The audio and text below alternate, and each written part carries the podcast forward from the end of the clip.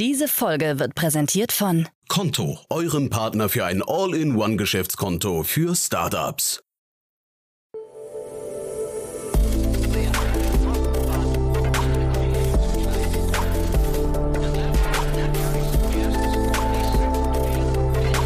Startup Insider Daily. Investments und Exits.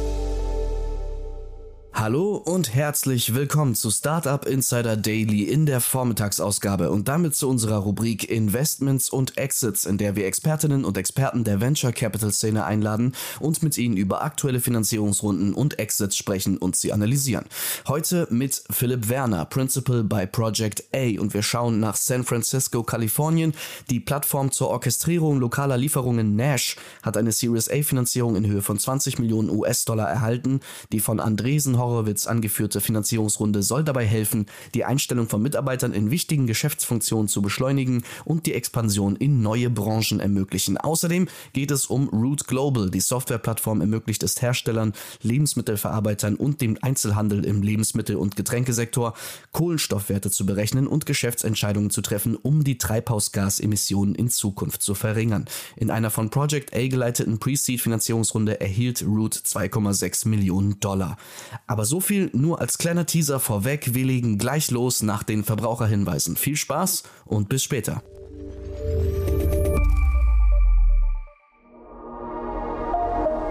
Werbung. Startups aufgepasst.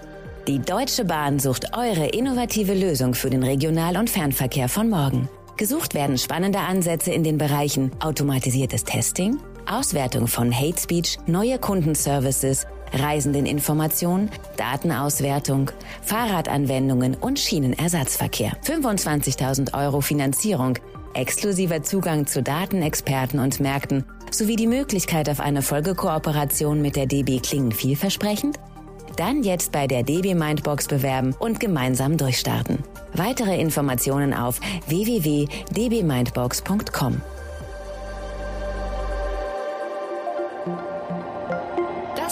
Werbung.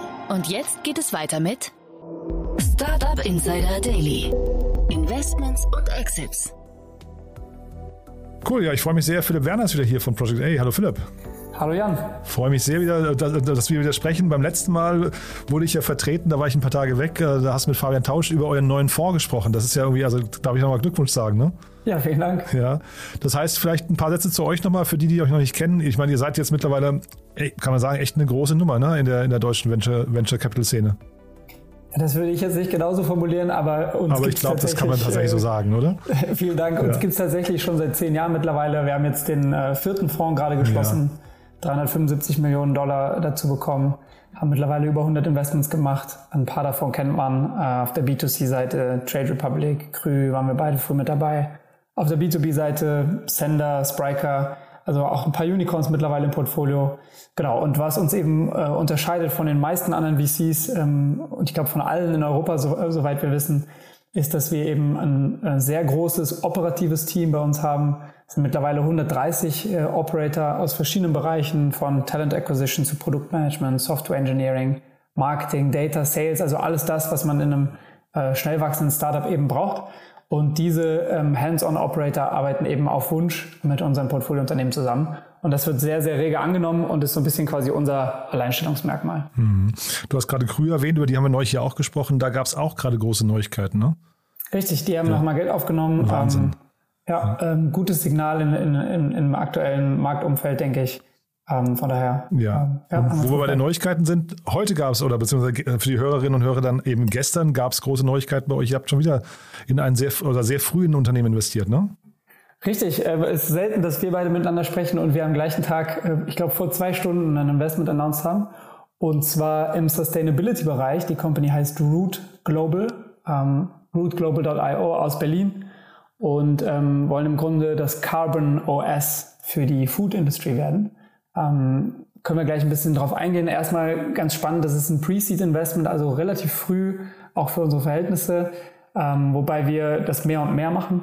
Ähm, das Spannende hier ist vor allem erstmal das Team. Ähm, die Gründer sind Maurice und Eric äh, und beide kennen wir schon länger. Äh, Maurice war tatsächlich mal Intern, also Praktikant bei Project A. Ach komm. Ähm, war auch der erste Praktikant bei Sender. Habe ich eben schon gesagt, dass das eine äh, unserer erfolgreicheren Portfolio-Companies ist. Also den kennen wir wirklich sehr, sehr gut. Ähm, war zwischenzeitlich auch noch bei Home2Go, ähm, Carl Finance, auch eine Portfolio-Company und Acapella und hat sich dann entschlossen, mit seinem Co-Founder Eric ähm, äh, diese Company zu gründen. Eric ähm, ist auch nicht, auch kein Unbekannter im VC-Umfeld. Er war mal bei Creandum eine Zeit lang, ähm, davor McKinsey-Background, ähm, auch bei Antler gewesen und hat dann bei BCG Digital Ventures das Company Building gelernt. Ähm, von daher ein sehr starkes, junges, ambitioniertes Team, ähm, die wir gut kannten und uns deshalb gesagt haben, das ist schon mal einer der wichtigen Faktoren in so einer frühen Phase, ähm, auf den wir setzen wollen. Einer der Faktoren oder also ne, man kann ja wahrscheinlich sagen, Pre-Seed ist das neue Seed oder Seed ist das äh, ist jetzt heißt jetzt Pre-Seed, ne? Weil also ähm, es ist ja noch nicht viel da in dem Moment eigentlich, ne? Also das heißt, wahrscheinlich ist so das Team eigentlich genau das, auf das ihr am meisten guckt, oder? Genau, mit Abstand das Wichtigste in der Pre-Seed. Ähm, natürlich ebenfalls wichtig ist Marktgröße und die Vision ähm, der beiden. Ähm, aber ja, also ich glaube, in, in, der, in der Pre-Seed ist, ist das Team auf jeden Fall das, ähm, worauf man setzen sollte. Aber ist doch wahrscheinlich, ähm, also Christoph Gerber hat neulich beim Philipp Westermeier mal erzählt, dass ähm, äh, ein Businessplan, wenn man ihn verschickt hat, in dem Moment ist er schon veraltet. Ne? Ähm, und äh, wahrscheinlich ist es doch in so einer frühen Phase auch so, dass der Markt möglicherweise, dass man den Blick noch nicht genau hat und vielleicht auch nochmal hier und da ein bisschen pivoten muss eigentlich, oder?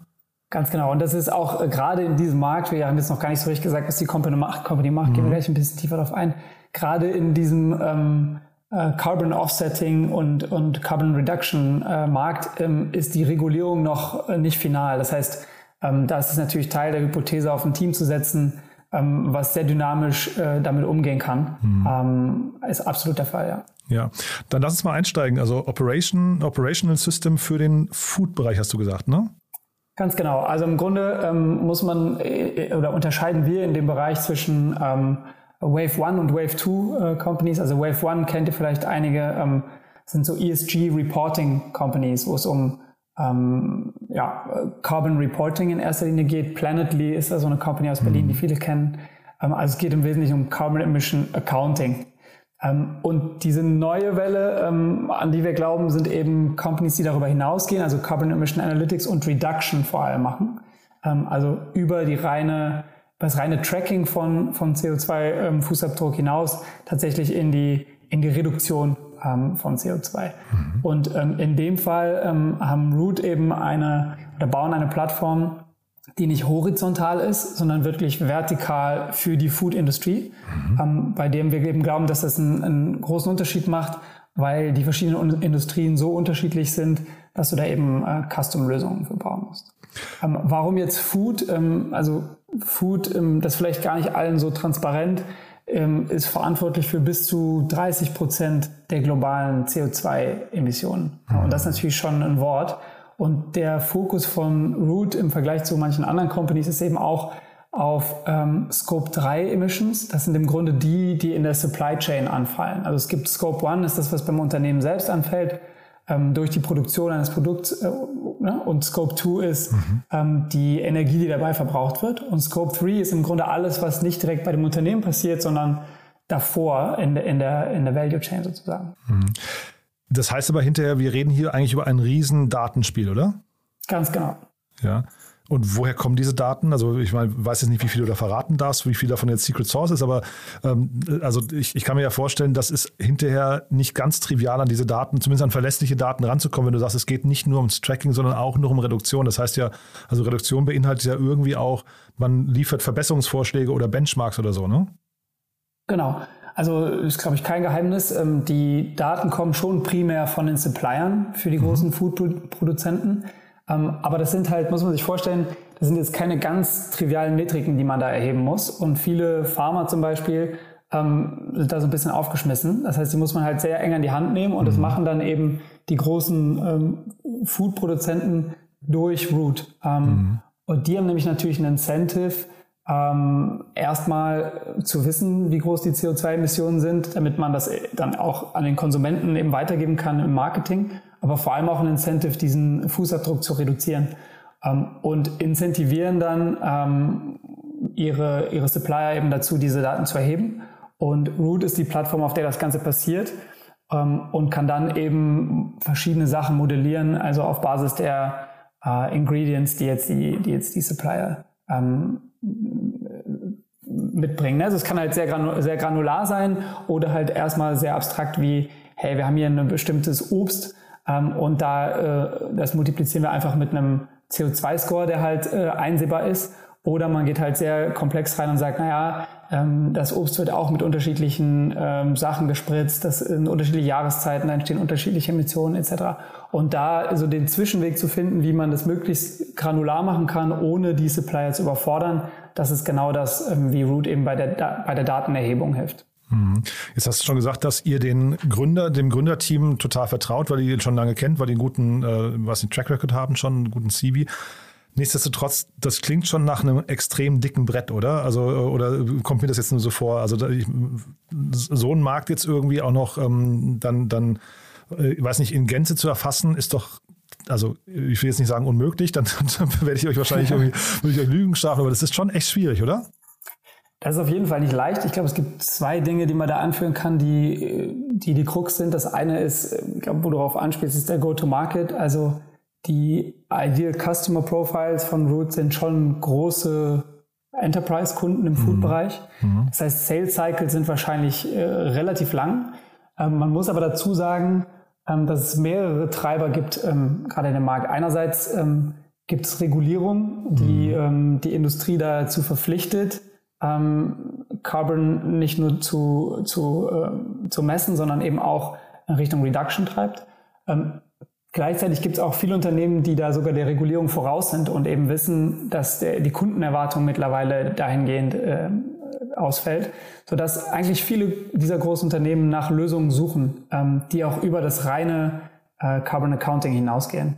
Mhm. Ähm, von daher, das, das kann wieder positiv auf den Sales Cycle auswirken. Und das zweite ist, denke ich, äh, Integration, weil wir haben so ein bisschen darüber gesprochen, wie die Datenerhebung funktioniert. Das ist eben nicht nur, dass Pharma ihre Daten eintippen, sondern ähm, Root hilft auch dabei, indem sie eben mit bestehenden ähm, Tools wie zum Beispiel ERP oder Procurement äh, integrieren. Und diese Integration muss man natürlich auch erstmal ähm, äh, aufsetzen. Hm. Das heißt, das Produkt ist, ist, ist schon ein, ein Stück weit ein Brett, aber es gibt sehr, sehr viele ja, äh, Treiber und, und, und ein paar andere sehr positive Sachen an die wir glauben, weshalb wir ähm, der Meinung sind, dass es ein sehr spannendes Investment ist. Ja, ich glaube, vom Rückenwind her bin ich total bei dir, dass das Thema gerade irgendwie Rückenwind hat. Äh, ich versuche gerade mir ganz herbeizupuzzeln, welche, welche anderen Branchen kennt man, in denen, ähm, also wo könnte man jetzt Analogien ziehen zu anderen Branchen, wo sowas schon mal funktioniert hat?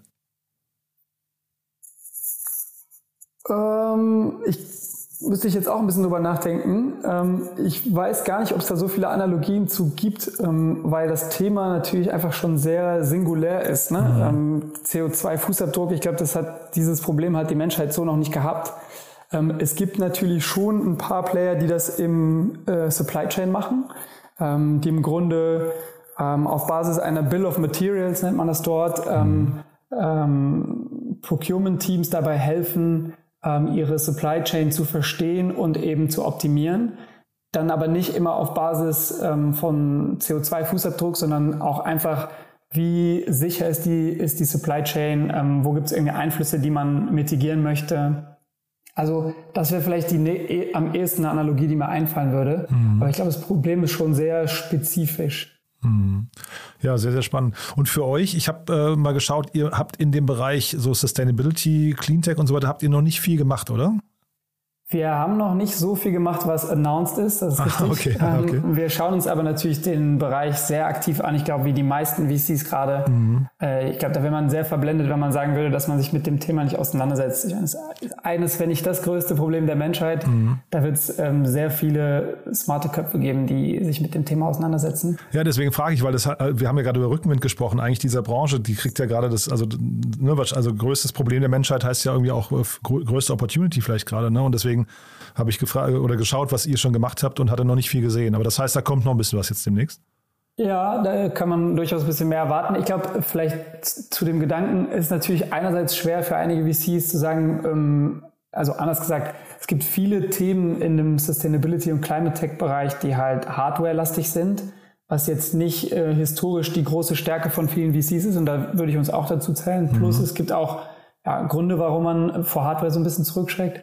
Und dann gibt es halt sehr, sehr viele Themen, die ähm, im Grunde bei äh, dem Abschätzen und bei dem, also Estimation und, und dann Offsetting von, von CO2 aufhören. Ähm, und wir suchen halt immer nach Lösungen, die weitergehen als das mhm. ähm, und eben schon ähm, prozessual gesehen eine Reduktion herbeiführen können und nicht immer nur durch Offsetting-Produkte oder Projekte. Mhm. Das heißt, ähm, diese Sachen zu finden, ist so ein bisschen die, die Krux aus unserer Perspektive. Also ich würde sagen, wir bleiben da mal dran. Es klingt auf jeden Fall sehr, sehr spannend. Vielleicht kommen die auch mal zu uns im Podcast, die beiden. Ähm, du hast aber noch ein zweites Thema mitgebracht, ne? Ja, genau. Ich dachte, wenn schon mal eine Company im Bereich Logistik eine Runde raced, ähm, was ein Thema ist, was mir sehr nahe liegt, dann äh, sollten wir das auch besprechen. Mhm. Und zwar ist das die Company Nash aus San Francisco. Mhm. Ähm, ist im Grunde eine API-basierte Plattform für Last Mile Delivery. Ähm, können wir gleich auch ein bisschen darüber sprechen, was das konkret bedeutet. Jedenfalls hat, haben die gerade ihre Series A 20 Millionen Dollar äh, announced von äh, Andreessen Horowitz ähm, und dem Y Combinator, ähm, was schon sehr namhafte Investoren sind. Ähm, bei A16Z war das der Andrew Chen, der hat vorher mal, es ist im, im Growth Marketing auf jeden Fall ein Name, der hat damals den Rider Growth bei Uber aufgebaut.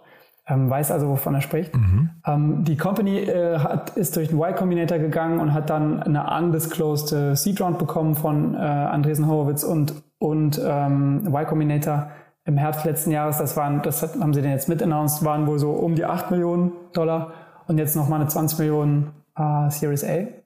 Und was die im Grunde machen, ist ähm, eine Art Delivery Orchestration Plattform.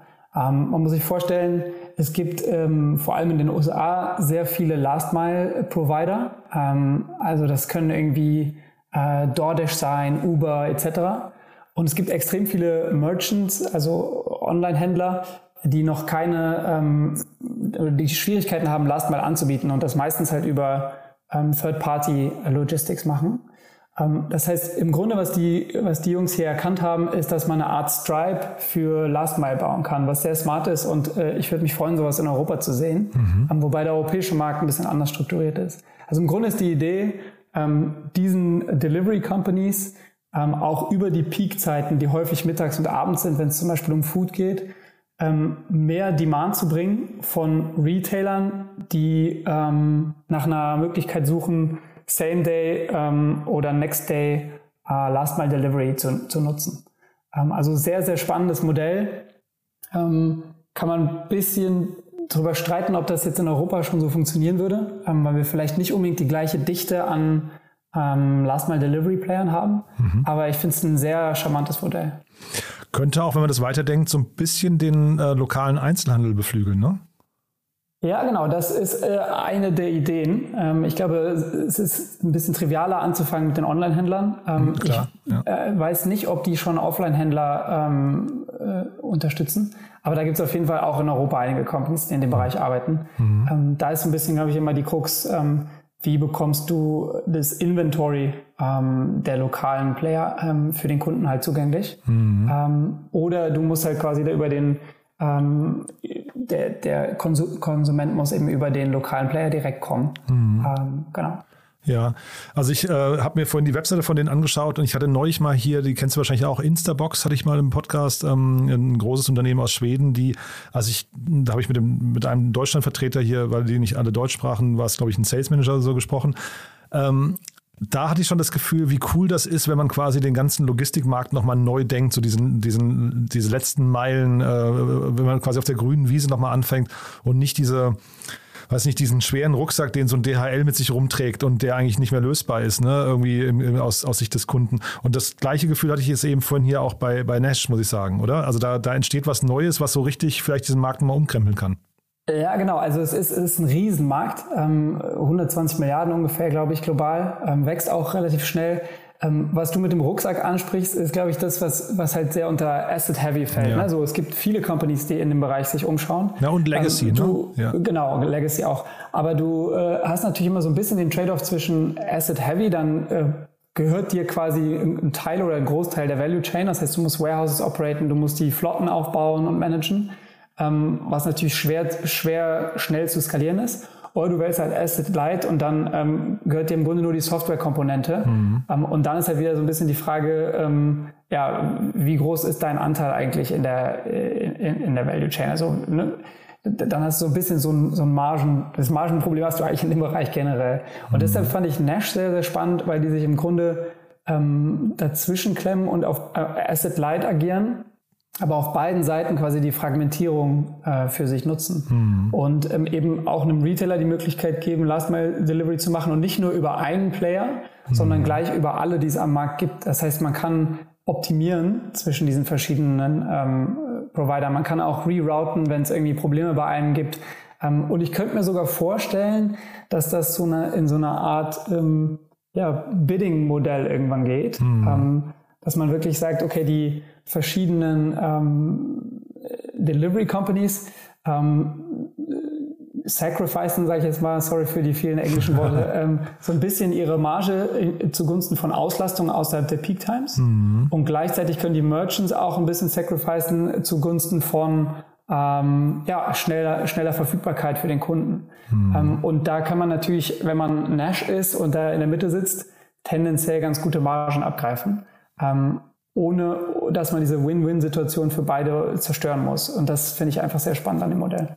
Ja, mega spannend. Ähm, ich versuche mir gerade vorzustellen, greifen die einen bestimmten Markt damit an oder erweitern die nur bestimmte Märkte? Was würdest du sagen? Also gibt es irgendjemand, wenn die jetzt nach Deutschland kommen würden oder nach Europa, dem die dann irgendwie was wegnehmen? Ist das dann DHL tatsächlich oder, oder ähm, die, die Arrives dieser Welt zum Beispiel oder was würdest du sagen?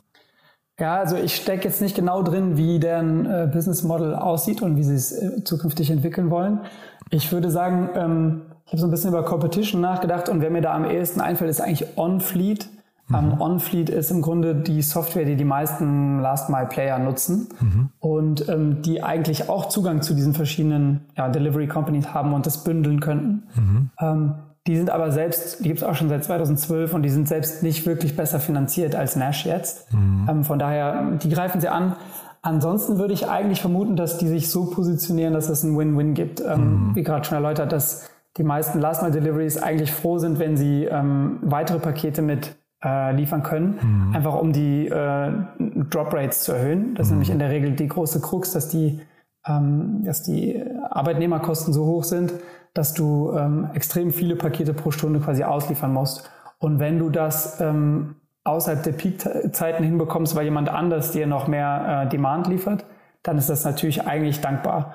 Und ich würde sagen, am ehesten wahrscheinlich greifen sie die traditionellen ähm, Liefermethoden an. Also vielleicht tatsächlich einen DHL, mhm. ähm, weil man eben nicht mehr zwei, drei Tage auf sein Paket zu warten bereit ist, sondern ähm, tendenziell das gerne Same Day oder Next Day haben möchte. Ähm, und dadurch vielleicht die Merchants eben auf, ähm, ja, auf eine Kooperation mit Nash ausweichen im Vergleich zu den traditionellen Carriern. Und das ist aber wahrscheinlich schon eine These, die ihr unterschreiben würdet oder äh, intern verfolgt, dass äh, dieser Markt sich generell oder die Kundenerwartungen sich generell in Richtung Same Day oder Next Day auf jeden Fall bewegt, ne? Ja, ich glaube, das ist kein Geheimnis. Wir haben ja auch ähm, damals in Yababa investiert, ähm, die im Grunde auch äh, Same Day, Next Day Delivery machen. Ähm, ich glaube, das ist einfach, das hat sich durch die Q-Commerce-Player wie Gorillas und Flink mhm. einfach unwiederbringlich in der Konsumentenerwartung verschoben. Ähm, dass man irgendwie dem einen sehr hohen Wert beimisst, wenn man die Produkte nicht in, in drei bis fünf Tagen bekommt, sondern tatsächlich heute oder morgen. Kann man darüber streiten, ob das äh, mhm. wirklich dann so wichtig ist, in den meisten Fällen, wie der Konsument das wahrnimmt. Ähm, aber ich glaube, die, die Erwartungshaltung hat sich geschiftet und es wird Player geben, die das, ähm, die das hinbekommen. Und in, insofern finde ich da Nash vor dem Hintergrund äh, sehr spannend. Mhm. Jetzt habt ihr in Yababa investiert, jetzt will ich da nicht zu tief bohren, ne? aber äh, ich habe ja gerade den äh, Christoph Gerber schon zitiert, ehemaliger äh, Mitgründer von Lieferando. Der hat im Podcast eben so ein bisschen den Aktienkurs von Lieferando auch mal irgendwie nochmal skizziert, den, den, also wie, wie stark der gesunken ist in der letzten Zeit.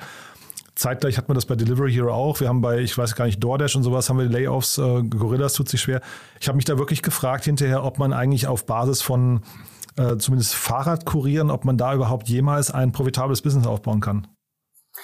Ja, das glaube ich schon. Und ich glaube, man muss ein bisschen unterscheiden zwischen äh, Quick Commerce und Same Day. Mhm. Ähm, also Quick Commerce geht es ja wirklich darum, in den nächsten 10, maximal 20 Minuten zu liefern. Ja, ja, okay. Du kannst halt wenig poolen. Und wenn du ähm, Same Day oder Next Day machst, da kannst du so ein bisschen mehr ja, anfangen zu poolen und, und mehr ähm, ne, und, und mehr Routen optimieren, indem halt ein Fahrer mehrere Konsumenten bedient und dadurch wie, hast wie du bei Yababa, ne? Entschuldige, das wie bei Yababa, genau. Ja, genau. Mhm. Ähm, äh, ich glaube, das ist natürlich trotzdem ein kapitalintensives Modell, das ist nicht ganz leicht hat in der aktuellen Zeit, aber es ist schon fundamental anders von den Unit Economics mhm. als jetzt ein Quick Commerce. Deshalb würde ich die nicht alle über den gleichen Kamm scheren. Ja, auch wenn sie natürlich, hast schon recht, also äh, wenn du die skalieren willst, musst du halt für jede neue Stadt wieder eine neue Flotte aufbauen oder mit einem Partner arbeiten, der die hat. Ich habe für mich da nur danach irgendwie versucht zu eruieren, wo gibt es ein gutes Beispiel, was dann dauerhaft irgendwie erfolgreich ist. Ne? Selbst auch ein Joker und so weiter, also Quick Commerce, äh, aber auch die ganzen äh, Restaurant-Lieferdienste. Also da gibt es irgendwie noch keinen, der zumindest den hohen Erwartungen gerecht wird. Ne? Das war so ein bisschen das, wo ich ins Grübeln kam. Ja, Barber hätte man jetzt in dem Kontext gar nicht nennen sollen. Die, die machen ja eher so das Picknick-Modell, ne? Genau, ja. ja. ja. Naja, okay, aber da, äh, im Quick Commerce seid ihr ansonsten gar nicht aktiv, ne?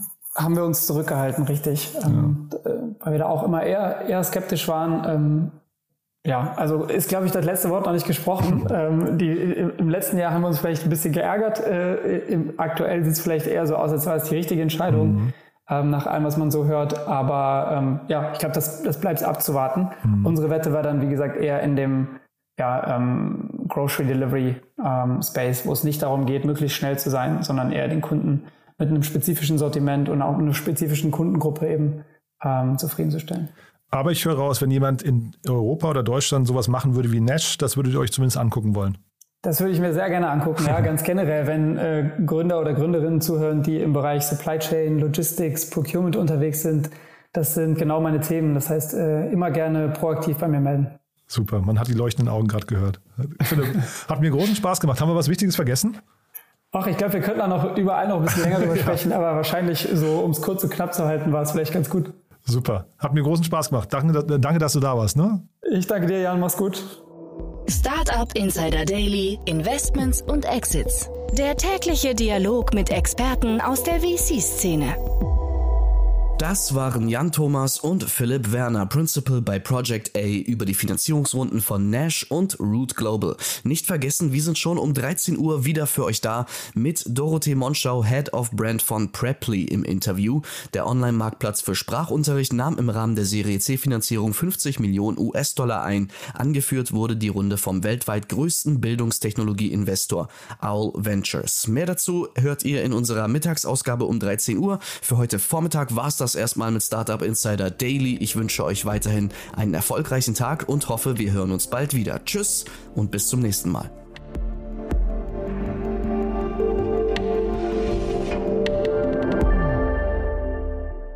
Diese Folge wurde präsentiert von Konto, eurem Partner für ein All-in-One-Geschäftskonto für Startups. Konto hilft Gründerinnen und Gründern in nur 72 Stunden für das Handelsregister bereit zu sein. Teste Konto drei Monate kostenlos mit dem Code Startup Insider. Mehr Infos gibt es unter konto.de. Konto schreibt sich übrigens Q-O-N-T-O.